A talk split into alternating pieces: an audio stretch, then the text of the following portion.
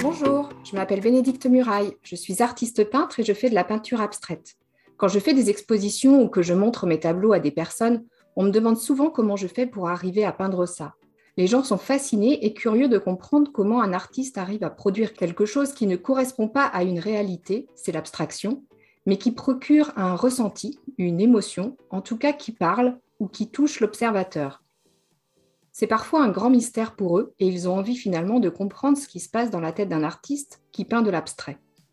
Et puis je me suis toujours intéressée au sujet de la créativité au sens large. Comment on produit des idées, qu'on soit seul ou à plusieurs, comment on peut arriver à lâcher prise avec le mental qui juge sans arrêt et s'autoriser à diverger, c'est-à-dire à produire un maximum d'idées, à aller vers le farfelu, l'inimaginable, le pas conventionnel, pour, à un moment donné, trouver la pépite, l'idée qui fait sens.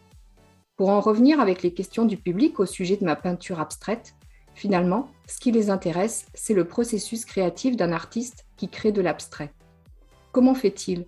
Visualise-t-il à l'avance ce qu'il veut peindre? Comment trouve-t-il ses idées, son inspiration? Pourquoi il va choisir d'utiliser telle couleur plutôt qu'une autre? Qu'a-t-il voulu représenter? Pourquoi? En réfléchissant à ce sujet, je me suis dit que finalement, chaque artiste devait probablement avoir son propre cheminement, son propre processus, mais peut-être que je me trompe. Et cela m'a donné envie d'interviewer des artistes peintres qui sont dans le domaine de l'abstraction pour mieux comprendre comment ils créent. Et en partageant nos processus, nous trouverons peut-être des points communs ou des différences. En tout cas, le partage me semble intéressant. J'ai volontairement choisi le format podcast pour deux raisons. D'abord, j'adore ce format, je trouve qu'il est facile à écouter en voiture, à la maison ou pourquoi pas sous la douche.